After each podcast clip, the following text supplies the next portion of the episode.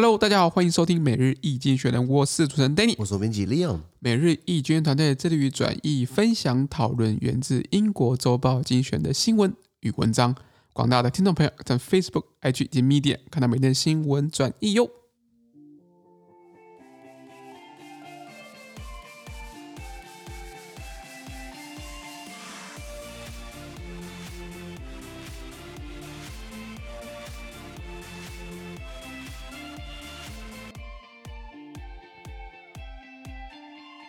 现在有看到从精选接出来新闻，我们看到是二月二十三号礼拜三的新闻，而这些新闻呢，传在每日精选的 Facebook、IG 及 Medium 第七百四十三铺里面哦。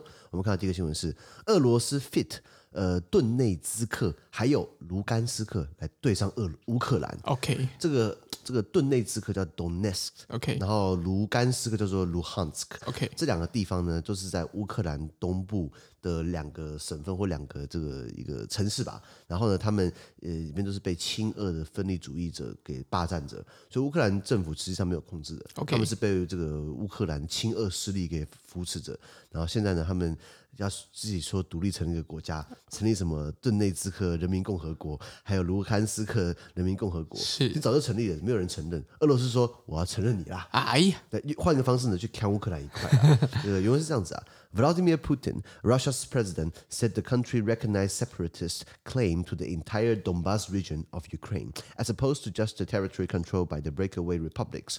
Earlier, Mr. Putin ordered troops to enter separatist occupied areas, ostensibly as peacekeepers, raising fears of a full-scale invasion. Russia's recognition of Donetsk and Luhansk violates the Minsk Accords, a diplomatic agreement that envisioned Ukraine uh, reabsorbing them. OK，他说俄罗斯总统普丁呢，他表示哦，他要承认这个俄国将承认分离主义分子哦对整个乌克兰顿巴斯地区的领土主张，而不仅仅是只有这个脱离乌克兰共和国所实际控制的领土。什么意思呢？就是乌克兰东部那那大片区域叫顿巴斯，顿巴斯地区呢，他们里面成立了两个两个区域分离主义的这个分子，一个叫做 Donetsk，一个叫做 Luhansk，他们两个。这两个国家，这两个新兴成立的人民共和国呢，在俄罗斯他们承认他们，然后呢，他们说他们除了控制他们自己的 Donetsk 以及卢汉斯之外呢，整个东巴其实就是我的啊，都你说了算就好了，啊 啊、要不要啊都要不要首首都给你算了，要不然那个全部就全部划给你嘛，对不对？所以所以这样其实是不对的，这个确实违反国际法。呃，by the way，著名自决的时候。并并不是能这样用，你知道吗？可是俄罗斯率先承认了这两个这个两个这两个共和国呢是是主权独立国家，然后呢，呃，他们除了控制他们的领土之外呢，他们对整个东巴斯都都算数。然后呢，呃，俄罗斯觉得说这个他们要支持他们，要这个分离乌克兰，他们想要脱离乌克兰的，我们想要保护他们的，所以他们俄罗斯想要进去干嘛？扮演这个维和人员的角色。是的，这时候变维和人员了。那这个引发了全全面对对于全面入侵乌克兰的担忧，觉得说啊，你玩真的哦。那俄罗斯他们现在承认了这个顿内茨克人民共和国，还有卢甘斯克人民共和国呢？是这个明显是违反了明斯克协议 （Minsk Accord）。大家讲，大家大家跟大家讲什么意思哦？是的。那这个也是呃，这个明斯克协议呢，它一开始是设想哦，乌克兰重新纳入这个顿内茨克还有卢甘斯克的这个外交协议。对，白话文呢，这个要拉到二零一四年去看。哇，你要拉是你可以拉到十六世纪去看，可是我们拉近代好了。二零一四年呢，这个乌克兰抢了克里克里米亚走，那。呃呃，二零一四年的时候怎么说？就是说，呃，克里米亚这个岛呢，这个半岛呢，什么时候变成乌克兰的？一九六零年代的时候呢，那时候苏联的老大哥叫做赫鲁雪夫，赫鲁雪夫呢跟乌克兰麻麻吉麻吉的嘛，因为很多乌克兰很多苏联的俄罗斯高官喜欢去乌克兰那边度假嘛，度假嘛，然后有海滨别墅嘛，对不对？黑海嘛，很漂亮，对不对？然后那时候觉得说，哎呀，大家都是。自己人，到自己人，因为什么？因为克他就把克里米亚给了这个乌克兰，这个这个苏联的共和国之一。那因为克里米亚被乌克兰的，乌克兰是我的，他不是我的意思吗？也是一个友好象征嘛。是那时候就就是划跨过去给这个乌克兰里面去。到了近代呢，呃呃，俄罗斯现在可是换了一个总统，就叫普京嘛。普京一直想要扩张，一直想要恢复他们过去的荣耀。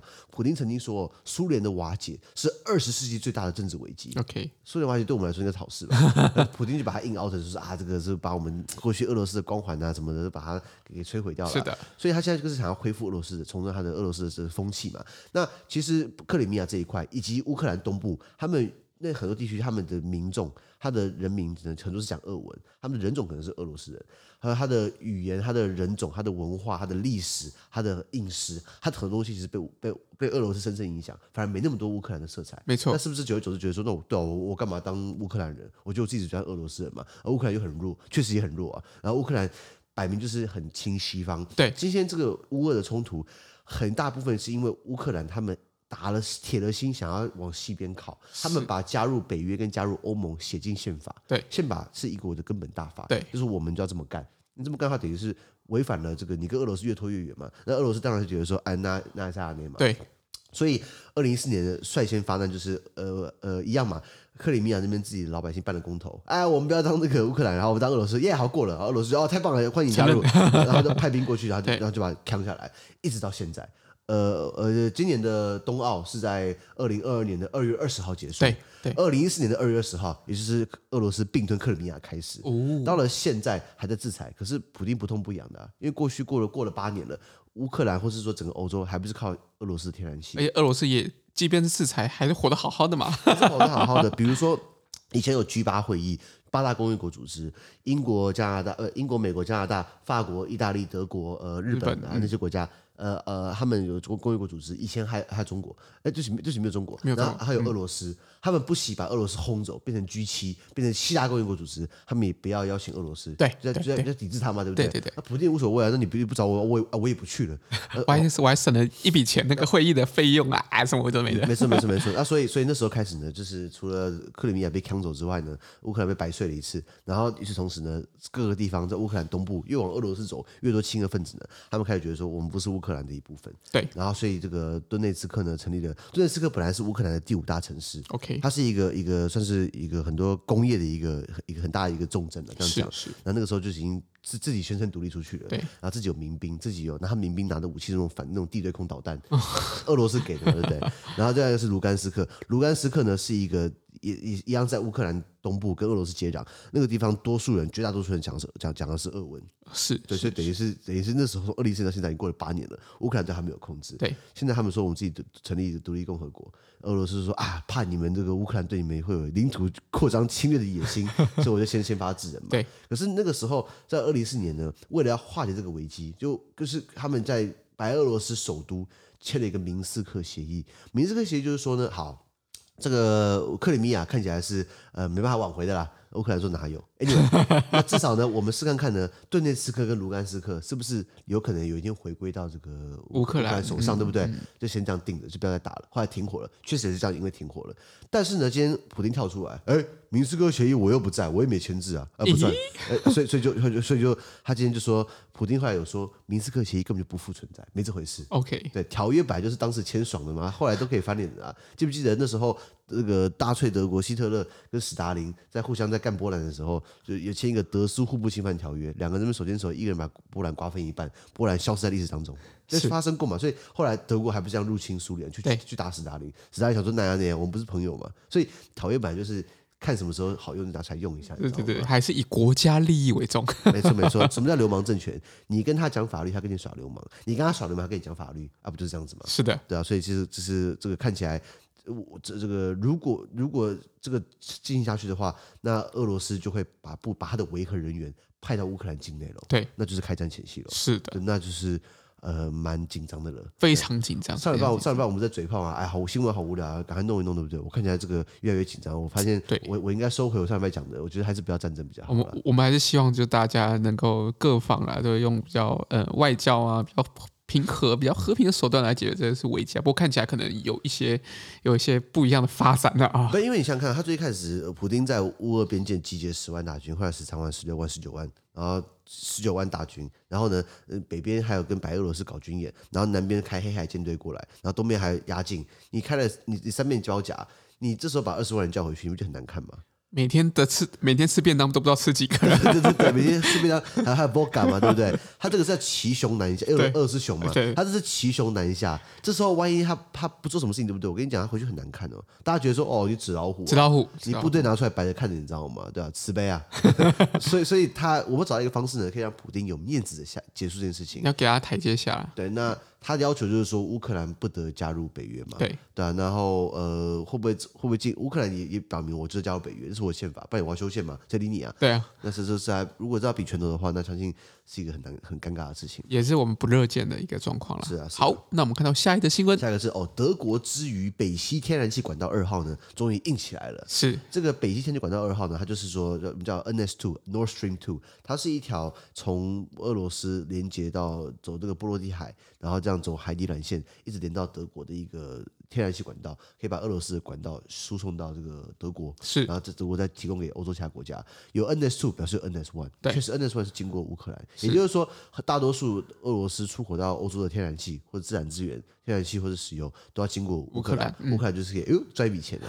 那那那个俄罗斯想要削弱乌克兰这方面的收入，对不对？就搞了 NS2。是。那德国也说，呃不错，我再我直接过来，反正这个钱我可以赚嘛。那德国就是很多人骂德国人，就是不要脸死死赚钱。为什么？你不用靠这个钱，你也可以过得好好的，对不对？你卖汽车嘛。那可是可是可是你今天你这样等于是削弱掉乌克兰的那个地区的影响力。没错没错。对啊，所以所以 NS2 要不要启用，一直都是争议在。争议，很争议。有有鉴于刚刚那个新闻。而俄罗斯可能真的要用维和的名义出兵，德国开始硬起来，就说我们考虑不要 NS2 了，那这个损失就很大了。嗯，双方都是对于欧陆或者对于俄国来说，原文是这样子啊。Olaf Scholz, the Chancellor of Germany, said he would not allow Nord Stream 2, the controversial gas pipeline that has been built between Russia and Germany, to operate. Mr. Scholz said Russia's action actions had made the situation fundamentally different. Until Tuesday, Germany had resisted calls from America and other countries to block the pipeline. which critics feared would hand too much power to Russia. OK，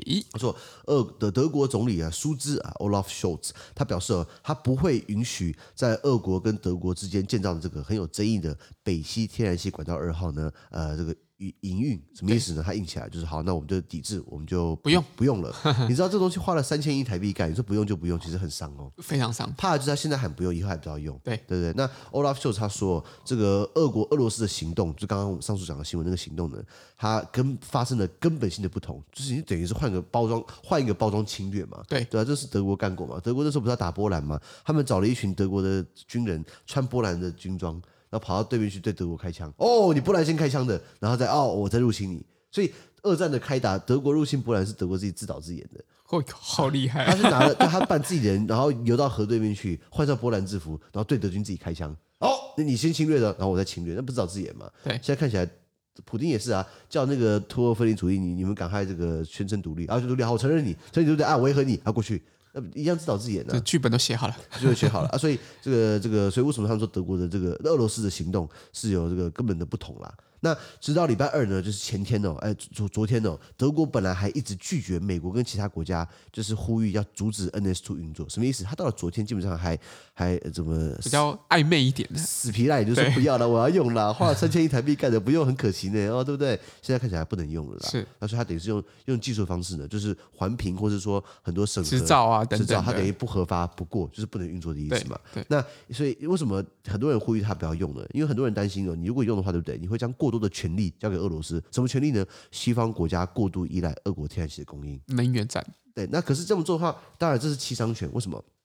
呃，如果你不用俄罗斯天然气，对不对？那请问你现在乌俄开战，你觉得乌克兰会帮俄罗斯送天然气吗？哎，不会。那好，那欧洲是不是开始有问题了？是，那只只能跟中国买，或者跟美国买。哎。那这样子是不是运费就贵了？当然，然后量，因为你要运送天然气的那个那个船，那不是一般的船，那个是特殊的船。对，那个船到底是用船好运，还是用管道管线好运？管道当然相对起来，这经济规模当然是非常的差很多。对，所以等于是他们说欧洲的天然气价格也会在飙升。不要忘记了，二零二一年已经飙升过好大一波了。嗯，通膨有。有带动通膨嘛？没错没错。那然后呃呃，中国的这个经济复苏等于是产量回升，也也在抢这些天然气，不管石油还是天然气。所以欧洲已经经历过能源危机，现在看起来能源危机会继续加剧。嗯，对。那如果现在如果真的你看到油那个油价，我们讲布兰特原油指数一桶已经突破到八九十块美金。对对对。二零一四年那时候克里米亚危机是一一一百块美金嘛，然后是等于是后来往下掉下来，现在慢慢又回升了。那那如果真的乌俄再减下去的话，每桶是不是更有可能更可能突破一百块美金一桶？有可能哦。那那台湾也差塞，为什么？因为我们不产石油啊，我我我们跟他们买嘛，那我们会受影响不是吗？一我们一定会受到这个国际市场原油的一些价格的波动啦。没错没错，那最惨的还是那个 Olaf Scholz 最好笑了，他才刚当德国总理一百天，三个月，三个三个月多一点点，马上就要处理这种事情。对，然后梅克想说，哦，还好老娘早退了，你知道吗？急流勇退，你知道吗？不然我也不知道怎么处理。他说，哦，这个这个，我看那等于是我的。长盛牌坊没办法抱回家了，对对，对，就是他好不容易做了十六年，没什么大问题，对不对？他下来出大问题了，表示老娘还是挺可靠的嘛。嗯，真的非常可靠啊。对啊，对啊，对啊。所以 anyway，所以这个管道的，德国也很尴尬，因为德国基本上是工业大国，他也需要这样子能源，他需要能源。对，他不只说赚过路费，他也需要能源。那今天他他如果不接受，对不对？那为了制裁，然后打到他自己，那达然后拿不到过路费，以及欧洲能源价格往上增。那当然这个会伤到俄罗斯，因为俄罗斯等于没有地方出口了，他光有天然气干嘛可以吃啊？大家一直天然气，当然当然不是这样，你一定要有市场嘛。你把东西运到那个市场，然后去卖价格，回过头来你才能做其他的教育啊，或者只能等等。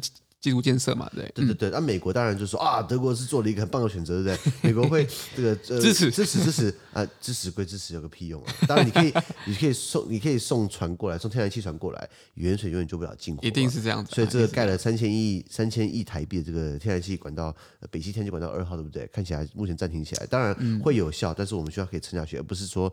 制裁一下，然后后来就就就没有了，你知道吗？一定要是有效的制裁啊！或是如果这是你底牌的话，你也很可悲，因为现在他打完了，他没有，他只是只是要派维维和人员过去。如果他今天打的是俄罗斯，呃，对不起，他今天打的是乌克兰本土呢，他打首都呢，他打到俄罗斯乌克兰境内的其他地方，你还有什么东西可以制裁？哎，对不对？不知道，因为目前看来最有利的是北溪天然气二号管道吧，那他什么东西可以制裁？我我没看到了。北约跟德国、法国、英国、美国一直说我会给你严厉制裁，什么严厉制裁？就没看不到嘛，对不对？可能幕僚们都还在算，到底有哪些东西可以制裁？对对对对对对，还要列清单。是啊是啊是啊。是好，那我们看到下一则新闻，下一个哦，保时捷要上市了，哦、人人都爱九幺幺、九一一保时捷。这个保时捷最经典的就是它九一一跑车，没错。那保时捷，我不敢说它那个修理车不好，我只是要说，在我心中真正的保时捷是九一一。对，这是就是最经典款的。然后，呃呃，呀，现在什么马抗嘛，就是或者凯宴嘛，还凯宴酷配嘛，说就说以后还要出什么马抗酷配，就是修理车。当然，修理车舒服、高、好坐，我可以理解。功能性也强。对对对，我们我们家开两台修理车，对不对？呃，所以我可以理解。可是。修理车它就是没有那么多的驾驶乐趣，是因为它高，它比较不稳，你们要开快。当然也不是说要开快，我就是说，我意思说就是就是保保时捷这个保时捷，它因为靠卖修理车赚了一大波，一大波。因为你想想看哦，呃，他他可以用到这个跑这个跑车的半价，买到一台更宽大，然后呢，好像看起来很有驾驶乐趣，然后又有品牌的这个。这这个这个保时捷是我也买，不是啦，我是说，就是确实这个呃修旅车的这样子一个一个功能性啊，确实很多家庭或者是什么呃，就是就是这个旅游啊或怎么样，就需求是相当的这样够的。嗯，台湾好几年开始就已经发生了保，不是这个修旅车已经卖过房车的那对对对那个状况嘛。那这个呃，之前保时捷不是买一送一吗？也没有啦，也有看满街是保时捷啊。哦，真的确确实很多那个马卡还是什么，就是但那个车款、哦、好多，一停红绿灯可能旁边就两三台。对对对。台湾好有钱呐、啊！那在保时捷，他们想要拼上市，是、哎、这个是很有趣啊。原文是这样子啊：Volkswagen, the car maker, said it was in advanced discussions to publicly list its Porsche brand, which it acquired in 2012. Estimates of Porsche's value vary widely, from under 100 billion euro up to 200 billion euro. But its listing would, in any event, be Germany's biggest in years. Any deal would need the approval of Porsche SE, the family-owned investment vehicle that owns most of Volkswagen's shares. OK，他说，汽车制造商福斯集团就是那个 Volkswagen，Das Auto。那这这个这广告看过吗？对。那它这个 Volkswagen 呢，它这是一个公司没有错，它也拥有了 Volkswagen，可是它有很多其他很多品牌，包含奥迪、保时捷、宾利，我们聊过很多次吧。就是就是你看到那个很多车子，呃，奥迪、保时捷、宾利、斯柯达，呃，这个呃呃布加布卡迪，还有这个兰博基尼，他们都同个集团，你知道吗？是的，是的。还有大卡车那个 MAN 或斯卡尼亚，他们同个集团的。对，好，那那那这个福特集团呢，他们表示哦，他们他们他们也用了保时捷，他们正在认真进行讨论呢，他们要把保时捷分开来公开上市。哦，福斯集团是在二零一二年的时候收购保时捷的，就把它买进来。其实再拉回到二十年前，二十年前的时候，保时捷混的还不错。然后呢，这个那个时候福斯集团混得很惨。然后福斯集团说：“不然这样子啊，你要买我好了。”保时捷说：“不屑，不爱啦。你你这个你这个穷烂品牌，这个这是个平民车嘛，国民车。国民车。后来过了十几年之后，保时捷出问题了。然后福斯集团混得还不错。”然后变成倒过来，福斯集团买下保时捷，你知道吗？哦、所以十年河东，十年河西，这样是的，是这样的意思啦。那所以二零一二年的时候呢，保时捷呃，福士集团买下保时捷了。好，那呃，所以他现在开始考虑讨论是不是把保时捷公开上市。那保时捷最近确实确实卖的不错嘛。对。那对保时捷，它的公司的市值，它的估价差异很大。有人估价这个公司值一千亿欧元，有人估价它值两千亿欧元都不等了。对，那我抓在中间值一千五百亿好了。那一千五百亿欧元是多少台币啊？大概是四五兆，四五兆台币，四五兆台币，其实也不少哈。非常多。呃，给大家一个参考数据：中华民国政府行政预算一年一兆八千亿，两兆好不好？对。它既然这个公司这个一个保时这个品牌是我们中华民国政府两三年的行政预算，没错没错。好，那不管无论如何呢，保时捷的上市呢，将是德国近年来最大的。那很刺激啊！不只是因为是个大公司，还是保时捷。他说：“那个广告怎么写？每个男人心中都有台保时捷。”哦哟，这个有有一点男性主义。你要说，确实，每个人每个人心中都有台保时捷。因为我认识一个女生，她开保时捷，而且女生开始开的很好啊。没错没错没错。她也说她喜欢保时捷啊，所以每个人心中都有台保时捷。我也有，但是口袋不够深。Anyway，拉回来，哎，对不对？我们昨天我们昨天不是聊到那个什么 NFT 吗？搞不定我们搞 NFT，我们也发大财，我们保时捷好不好？哎，那就那就要快了，赶赶赶赶快加入，在那个泡沫化前。没错没错，那这个交易呢，需要获得保时捷 SE Porsche SE 这个公司的批准，因为这个 Porsche SE 呢，它是一个家族投资公司，它持有了福斯集团大部分的股份，哦、所以要听到这个大老板他们怎么想的。嗯、怎么说呢？你要你要知道，就是说保时捷 SE Porsche SE 是一个家庭公司，家家族家族投资公司，他可能他自己没有。工厂，可是呢，它是一个拥有很多公司的股权，它拥有福斯集团五十二趴的股份，哇，过过半了，过半了，过半了。然后福斯集团呢，拥有保时捷百分之百的股份，所以它等于是保时捷家族掌握了自己保时捷，当然，它还掌握了福斯集团的其他品牌，是。我刚刚讲的福斯啊、奥迪啊、这个喜美啊，呃，就是那个 Seat Seat 西雅特啊，还有这个布加迪啊、奥迪啊、宾利啊、Lamborghini 啊。一大堆一大堆，还有这个重机杜卡迪也是他们家的，你知道吗？对，它是个很大一个汽车公司。是，所以所以所以呃呀，讲完了，没有，就是就是呃很有趣啊。我觉得保时捷这个大家知道，保时捷创办人叫做 Ferdinand Porsche，斐迪南保时捷。保时捷它跟福斯差不多，福斯更早，Volkswagen。呃，福斯呃，他一开始呢是，他不是做金龟车嘛，眼睛很大嘛，嗯，其实那个其实那个是费迪南坡雪他他设计的，他设计出了两个双圆的头那个头灯，他本来主张说我们要拿去做跑车，把它做成高端的，OK，福斯集团说不行，这个要做成每个人都可以开得起的。国民车，国民车，金龟车。后来就是后来，所以所以你看到保，你看到福斯的那种金龟车，那个两个大灯，你再看保时捷九幺幺，也是两个挖挖眼大灯，这两个是系数同组的。费迪南·波雪本来是福斯的工程师，他后来跳出来自己开保时捷。然后他一开始做车没那么成功，他去接了国防工业，像德国纳粹国防军他们的那个虎式坦克，第二型虎式坦克那个炮台，那个炮台如果看看照片的话，那个炮台有有些锐角，那是他设计的。它设计的概念就是说，万一有敌人炮轰过来，它的锐角可以相对的弹射掉敌人的发过来炮弹。Okay, okay, okay. 如果今天是直立面的话，对不对？是直接是跟炮弹硬碰硬嘛？对。你现在有个锐角稍微倾斜的话，对不对？容易会有会有弹或跳弹。对。我们叫 Ricky Shade，它会 Ricky Shade 弹开来。所以这是斐迪南他设计出来的。后来战后对不对？哎，没东西搞，那怎么办？那我们就呃搞回回到北野搞车子嘛。他就把这个大头灯，他就是鄙视。福斯的这个金龟车，他把它做成九幺幺，就这样搞出来的。了解了解。那所以就在保时捷，他保时捷家族基本上还存在，他就是每天就是做零股票，反正他这集团里面东看西看。哎，我今天我要开布卡迪，明天我要开奥迪，他开什么都不用钱，你知道吗？啊，真香啊！对对对，所以针对家庭很重要了。是的，是的。那所以他们这个保时捷 SE 只要同意的话，对不对？我们可以看看到底公司市值多少钱？我猜了，应该是也是几千亿来亿去的。应该是有这样子，而且越高越好。对对对，因为因为很多东西你要。上市你才会永续经营。为什么台湾的这个范德公司就是那个 BMW，就是总代理啊，总代理对不对？噔噔噔噔，就是那个那个广告范德范德范德范德公司，他们除了代理总代理 BMW 之外呢，他们还代理那个什么保时捷，你知道吗？OK，范范德永业永业他们保时捷他们代理的，还有 Mini Cooper。OK，那那那他代理这个，他们为什么要上市？因为我记得范德老板姓唐。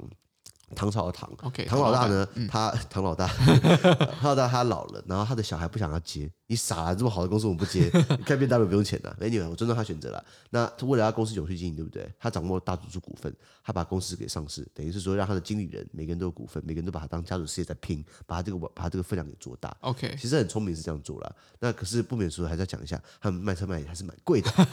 因为你可以现在很透明嘛，你去看美国卖多少钱，你去看英国卖，你看欧洲卖多少钱，你看看台湾卖多少钱。他们可以说啊，台湾税很重，我可以理解啊。那你把你的那个利润。抓多少，你把它摊出来看。哎呀，他当然赚很多利润嘛。当然，当然，当然，那那必须，那必须的，必须的。那只只是拉回来来讲，就是说，这个这个。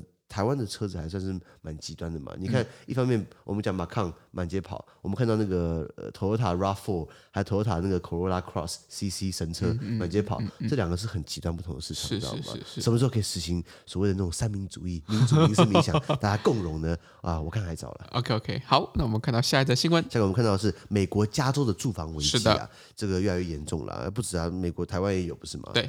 因为是这样子啊，The Golden State is home to nearly half of America's rough sleepers. The median price of a house in California is more than double the national average, and even affordable housing is not immune from high prices.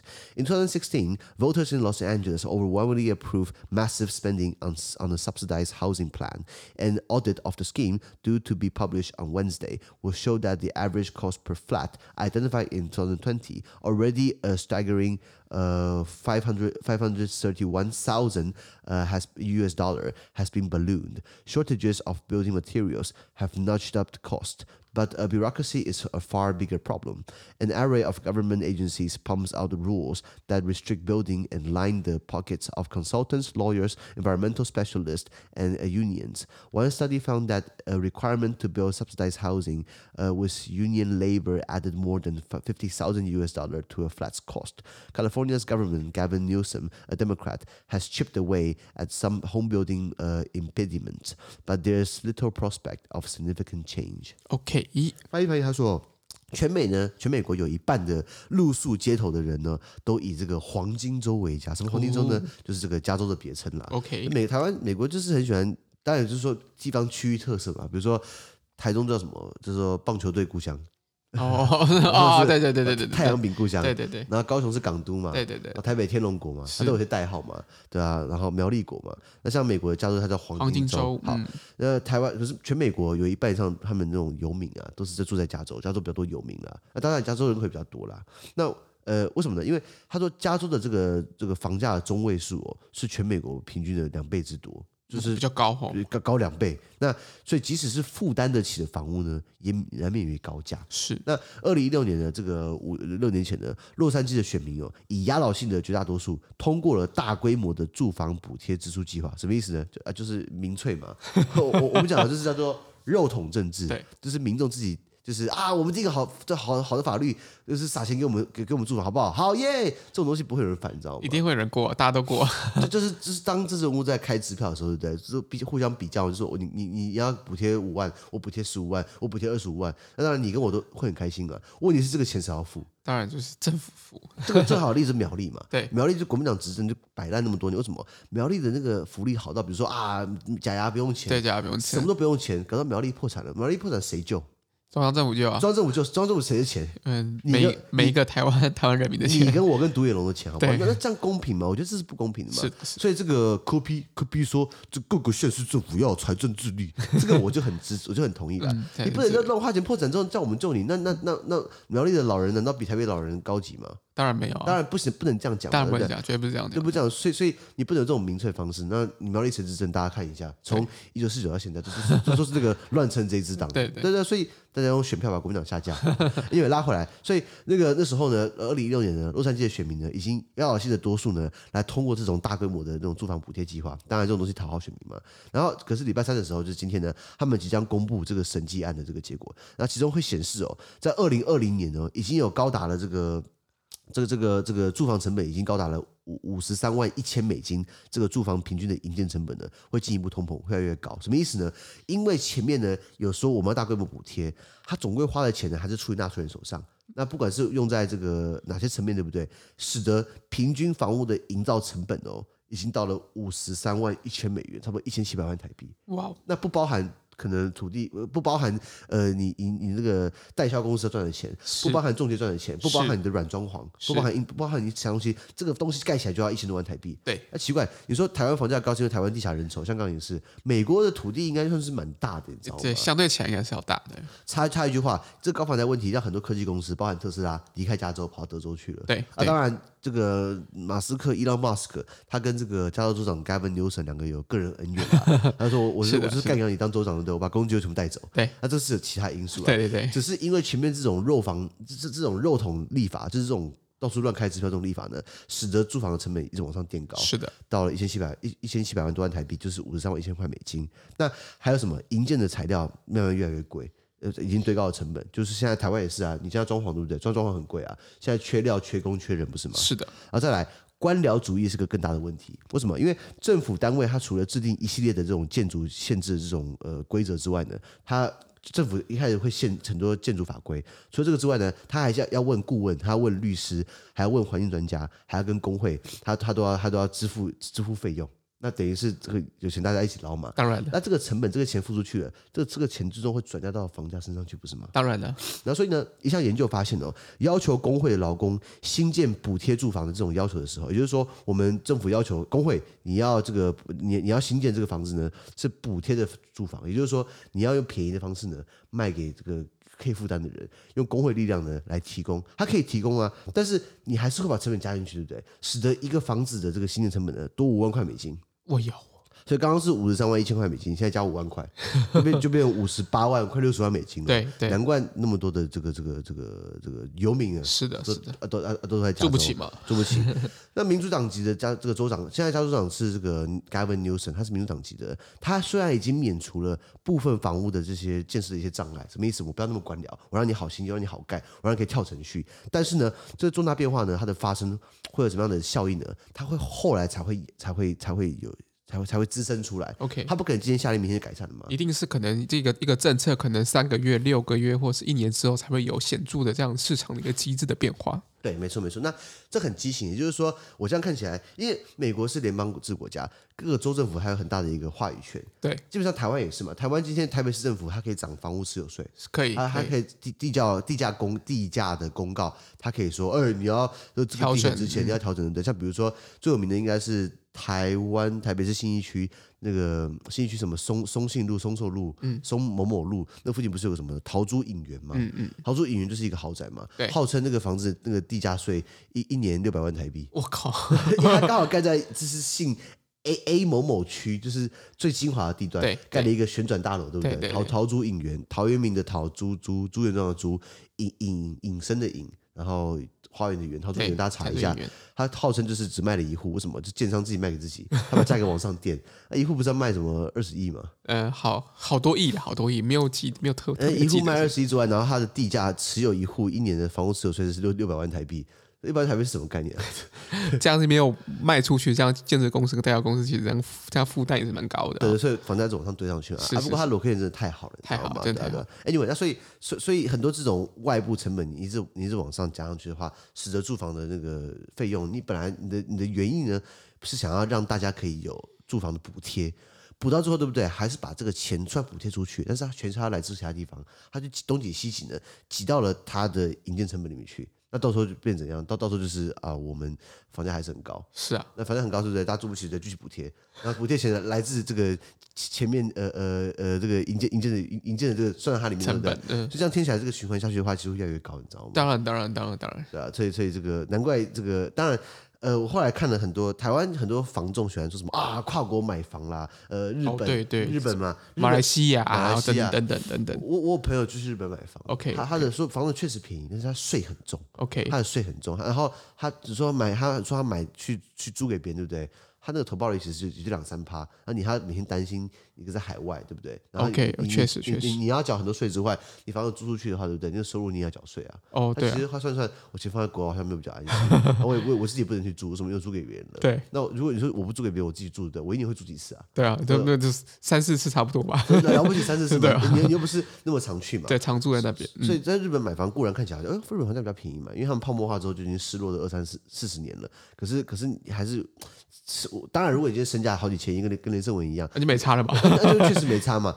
那可是我们不是这样的人嘛。对。然后再来是美国好，美国买房的外国人买房，你需要比本地人多缴税，你知道吗？OK OK。房仲在台湾房仲呃很多嘛，呃什么先诚实后成交，口号一大堆。对，很多很多。台湾的房仲是你跟他谈那个什么 commission 佣金趴数是可以谈的嘛？美国或者欧洲的房仲，它的行情就是比如说七趴八趴，哦，就固定。法国的话就是七趴。你谈的话，对不对？人家人家把你当不专业，或是你来闹的嘛？对，他们是很尊重这个职业。可以，台湾的话就是草根性的，我觉得在地可以谈，可以谈，有弹性，这可以谈，对不对？我就是说，你在国外买房子，对，你要比多付，你要比你要比当地人付更多的这个税税。那你在卖的时候，对不对？请问你哦，你要你你要便宜卖嘛？如果你一定是高卖、啊，你想要高卖，对不对？所以等于是进而推升的，因为政府在对外地人课百分之多百分之三十，假设然后你要买的话，要多百分之三十。你卖的时候，你希望你三十趴加回去嘛？当然加回去啊。对，那如果你卖给下一个也是华人，或卖给下一个外国人，对不对？然后一样去往上加上去。那你所以整体是在慢慢被推高，往上推高上去。没错没错。他们以为说这样子可以阻止外国人过来炒房子。外国人还是会来炒房子，就越炒越高。他们以为炒到房子，他们课税，对不对？会把它回住再补贴，结果没有，他跑到了其他的这个成本往上堆叠，以至于房价越来越高。是的，是的，是这样的一个一个恶性循环。没错，没错。我觉得炒房价很可怕，就是说，房价如果今天炒上去了，降下来很难，是因为如果你今天你一平买五十万。你一瓶你会四十万卖吗？你现赔十万哦。除非真的是很急用啦，才会有这种急售啦，这种这种这种 这种减价的卖卖的这样。或是如果你的房屋持有成本非常非常非常低，你有它跟没有它其实一样的道理。那你那你干嘛卖，对不对？你当然就放着啊，你就放着，你看高价格嘛，对不对？就像我知道，呃呃，我们的这个基地楼下，嗯，我们现在是六楼，对，楼基地四楼有一户就是要卖卖卖卖，然后他开价一千三，到现在还开价一千三，对，那然后可是这一波下来，他永远开价一千三。那为什么他为什么他不降价？他不缺啊。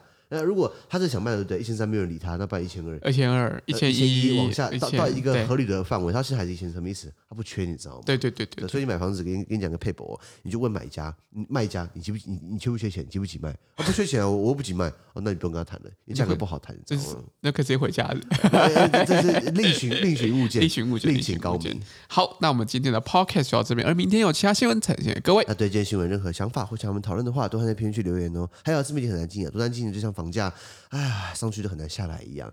但是呢，我们现在也希望上去，我们不一定会下来，我们会越往越来越好，越来越往上。是的，要靠大家支持跟鼓励，帮我们按五颗星评分，帮我们按赞，帮我们推荐跟亲朋好友。资讯都提供在每日意见的 Facebook 粉专，大家持续关注的 Podcast、Facebook、IG、YouTube 跟 Media。感谢收听，我们明天见，拜拜。拜拜。